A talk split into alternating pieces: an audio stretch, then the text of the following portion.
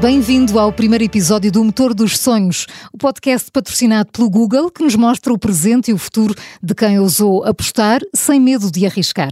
Era uma vez histórias que nos permitem sonhar. Hoje vamos conhecer Esperança Vitória, fundadora do ateliê Vitória Handmade, neta de Vitória Brites e filha de Toino da Vitória e Maria Manuela. Com 38 anos, despediu-se do emprego que tinha, há 14, para trabalhar no ofício que conhecia desde os 5 anos, na cestaria de Junco a arte e tradição da família desde 1952. E é assim que nasce o projeto Vitória Handmade. Esperança, olá, disse tudo bem? Tudo bem, tudo ok. Muito obrigada por ter aceitado o nosso convite para ser uma das primeiras protagonistas neste Motor dos Sonhos. Esperança, quando a convidamos para uma entrevista na Rádio Observador, que como todas as rádios vive do som e se tem uma história como a sua, tenho obviamente e obrigatoriamente começar pelas suas recordações do que se lembra do som e do barulho do pente a bater no tiar. Para onde é que arremete esse som? Uh, arremete-me há muitos anos atrás, ou seja, arremete mais que são mesmo as, mesmas, as minhas primeiras memórias em que, que me lembro de ser gente, ou seja, lembro-me de dormir a cesta uh, e ver a minha mãe a descer uh, ao lado dela no, do tiar e, e, são essas as primeiras, os primeiros flashes que me vêm à memória uh, desde, desde cedo, ou seja, há aqui uma, uma pertença desde a pequena infância que, que faz, nos faz aqui recordar e ter esta nostalgia em relação uhum. a, a esta arte.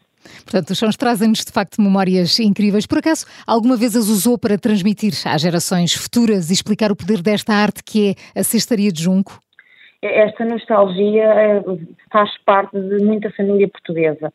Eh, fazem-nos chegar muitas das vezes o feedback que fazem recordar a avó, a tia, alguém próximo que, que faz sempre despertar memórias que, que remetem sempre para alguém especial visto que há 30, 40, 50, 60 anos e mais atrás, com toda a certeza havia uma cesta de junco uh, em qualquer casa portuguesa.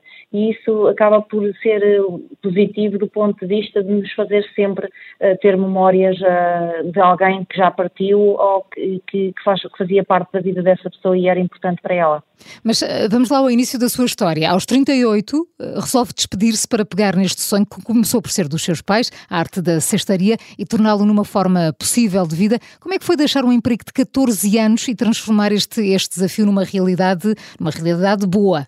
foi um desafio uh, difícil. É preciso coragem, não é? Foi. Uh, isso coincidiu com, com, após o falecimento da minha mãe, hum. mas já antes dela, dela ter falecido eu já andava numa fase que não estava uh, bem, não andava, não andava motivada no meu, no meu trabalho uh, e já tinha pensado em saltar e ir para, outra, para algo diferente. Mas não estava motivada porque era por ser o emprego das, das novas seis? Era por, por se considerar mais uma? Não, exatamente, porque quando as pessoas às vezes passam a ser numerosas, às vezes acaba por haver uma desmotivação e, e, isso acaba por acontecer, se calhar, em qualquer área de trabalho e foi numa fase em que isso uh, aconteceu muito, havia um grande esforço, uh, visto que a área também de trabalho implicava esse grande esforço físico e, e mental, eu gostava daquilo que fazia, no entanto há sempre uma fase da nossa vida que nos faz pensar se é esse o caminho que queremos seguir ou não. Uh, entretanto, a minha mãe fica doente e eu entendi que tinha que deixar essa minha parte de lado e dar prioridade uh, ao cuidar dela. E depois do falecimento dela, então entendi que tinha que, que, tinha que dar o salto e ou que me conformava como estava e, e tinha que, ou então que dava o salto para um projeto, para um projeto meu. Não foi uma, uma decisão fácil do ponto de vista em que nós temos, chegamos ao fim do mês e sabemos que aquele valor é garantido, no entanto, também ao fim e ao cabo, a realidade uh, das, das tantas casas uh, acaba por haver ali um, um, vencimento também muito mínimo em que nós pensamos, claro. vou dar o salto e o salto eu ganho isto em qualquer lado, ou seja, vamos aqui então dar aqui um, um, tornar isto um desafio, vamos tentar fazer algo por nós e... e Como é que foram os primeiros um anos? Como é que foram os primeiros anos do Vitória Made? Não tem sido, tem sido um caminho. Sim. Uh, há sete anos para cá temos feito um caminho de dignificação e valorização desta arte. Ou seja, uh, sempre foi feita por pessoas de faixa etária bastante avançada, como complemento à reforma, e foi sempre uh, vendida a preços uh, bastante baixos, tendo em conta que quem fazia não tinha os seus direitos assegurados. Ou seja, esta é uma ferida que eu tento aqui bater, porque esta é a realidade da cestaria e do artesanato na, na sua grande maioria. Ou seja, as pessoas, em sustentabilidade de vivermos de um trabalho artesanal, foi sempre o principal desafio desde, desde o início. Eu tinha a noção que, que iria ser eh, difícil. No entanto, uh, os caminhos mais difíceis são os que, no, que, nos levam aos melhores destinos. Por isso, nós temos que acreditar, e tem sido esse acreditar que, que tem feito percorrer este, este caminho de sete anos. Hoje já percebemos que as pessoas têm, têm outra consciencialização uh, e temos que muitas das vezes insistir nessa mensagem porque uh, ainda há muita pessoa que tem que perceber uh, o que é a diferença entre o, a sustentabilidade ou não de um projeto artesanal. E, e a equipa dizia-me que, que, este, que este projeto, que, que a cestaria estava muito ligada a pessoas mais velhas. A sua equipa, eh, qual é a faixa etária? E quantas pessoas fazem parte da sua equipa que planta este sonho diariamente? Neste momento tenho a minha filha com 23 uhum. anos, eu com 45 e a minha irmã com 50 anos. Ou seja, Portanto, não foi preciso ter de investir na, na formação dos seus colaboradores, já é uma coisa familiar. Exatamente, ou seja, há aqui um, um, saber fazer que neste caso da minha irmã, que também já vem desde, desde o início também de, da minha vida, e neste caso a minha, a minha filha está mais na parte do design gráfico, comunicação, marketing digital, lá está aqui as, as ferramentas digitais que nós temos aqui disponíveis e que hoje em dia são tão importantes também numa, num, num projeto artesanal, ou Sem seja, dúvida. Tão, eu, eu tinha, essa era uma das perguntas, assim. é, era uma das perguntas que eu tinha para si, a Esperança, a, a digitalização do negócio negócio foi de facto essencial. O Google disponibiliza variadíssimas ferramentas. Quais são aquelas que usa com mais frequência e quais as que lhe trazem maiores vantagens? Consegue, consegue listar? nós já tínhamos percebido que não devíamos estar dependentes de uma só, de uma só rede, ou seja, temos que unir aqui todas as ferramentas, o Google é fundamental, uh, e temos, mas temos que unir aqui todas as ferramentas que temos uhum. disponíveis e torná-las como que única para podermos ter uh, aqui um, uma ferramenta que nos permita uh, estar para além das portas físicas.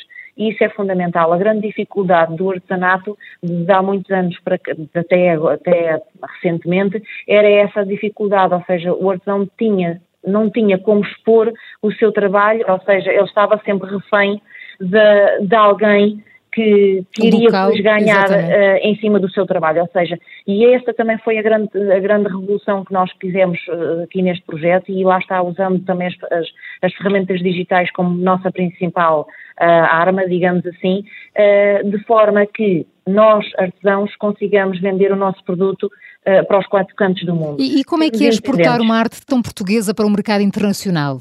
Nós, nós temos dois públicos distintos. Temos o público nostálgico, que não só propriamente é português, como pode ser luso-descendente em qualquer parte do mundo, que, que remete as, uh, as memórias e acabam por se orgulhar e rever a usar uh, as nossas peças, como também há cada vez mais um público de slow fashion. Aquele público que uh, mais, menos é mais e que consegue referenciar um, um, produto feito à mão como algo que se valoriza e que, e que, é de importância apoiar as artes e os ofícios. Ou seja, temos aqui dois públicos bastante abrangentes e que acabam por ser um, abrangentes a, a, nível mundial. Falamos aqui das vantagens que encontra na, na exportação, mas uh, qual é uh, aqui os maiores obstáculos? Uh, os obstáculos existem sempre e, e temos que lá estar a ter criatividade uhum. para, para também os ultrapassar. Mas lá está, a partir do momento em que as ferramentas digitais nos permitem uh, estar a, a, ter uma montra para o mundo, acabamos por também ter aqui a vida facilitada, entre aspas. E acompanhar também as tendências e aquilo que, que o público seja, quer, não é? Nós mostramos ao mundo, mas o mundo também se mostra a nós. Uhum e acaba por haver. E vão acompanhando, não é? De, de, de, experiências, de desafios, de, de, acabamos também por nos inspirarmos uns aos outros uh, e isso acaba também por ser positivo uh, a todos os níveis. E o que é que nos pode contar sobre o futuro do Vitória Mate? Alguma novidade que já possa ser desvendada? O nosso futuro passa por de, também apresentarmos produtos cada vez mais sustentáveis, eco-friendly, sempre com essa, com essa base. Estamos a trabalhar um, um produto neste momento. E como é que um produto, uma cesta de junco, pode ser eco-friendly?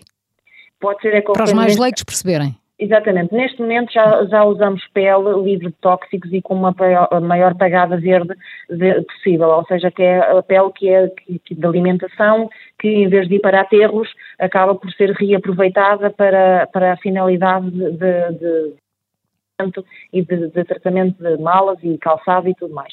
No entanto, também a nossa preocupação uh, continuar esta, esta, esta pegada verde no sentido também de usarmos outros tipos de materiais que tenham toda esta consciencialização, uhum. nomeadamente neste momento estamos a trabalhar produto feito, uh, tecido feito a partir de, de folhas de ananás, ou seja, há aqui uma preocupação também em, em acompanharmos não, uma, a tendência de, de de, sermos amigos do ambiente a todos os níveis, a sustentabilidade a todos os níveis. Uh, e depois também temos aqui, uh, num futuro uh, próximo, também aqui termos um, como missão uh, enaltecer e homenagear o artesanato em si português, que achamos que faz todo o sentido. Que merece, sim. Esperança, e será que tem, para terminar, uma história inédita ao longo destes anos todos que nos possa contar, sua ou da família, da sua família, que deu início a todo este sonho que a Esperança agora perpetua? Então, há sempre histórias interessantes e há sempre episódios que nos ficam. Relembro-me do, logo do primeiro episódio, quando o meu pai me estava a ajudar, ainda antes de expormos o nosso projeto, que o meu pai disse-me que iríamos surpreender uh, muita gente com, com o nosso trabalho.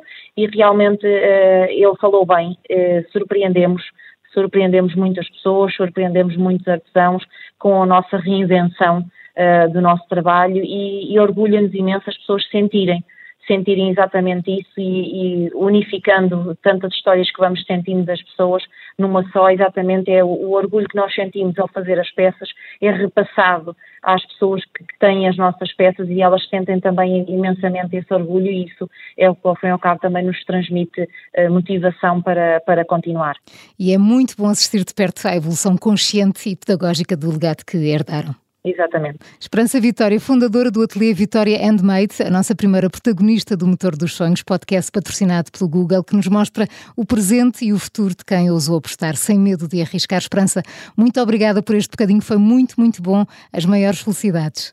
Muito obrigada. Muito Nós. obrigada. Eu sou Maria João Simões, obrigada pela sua companhia. Fique atento ao próximo episódio, temos muitas mais histórias que nos permitem a todos sonhar. Beijinhos e abraços. Até breve.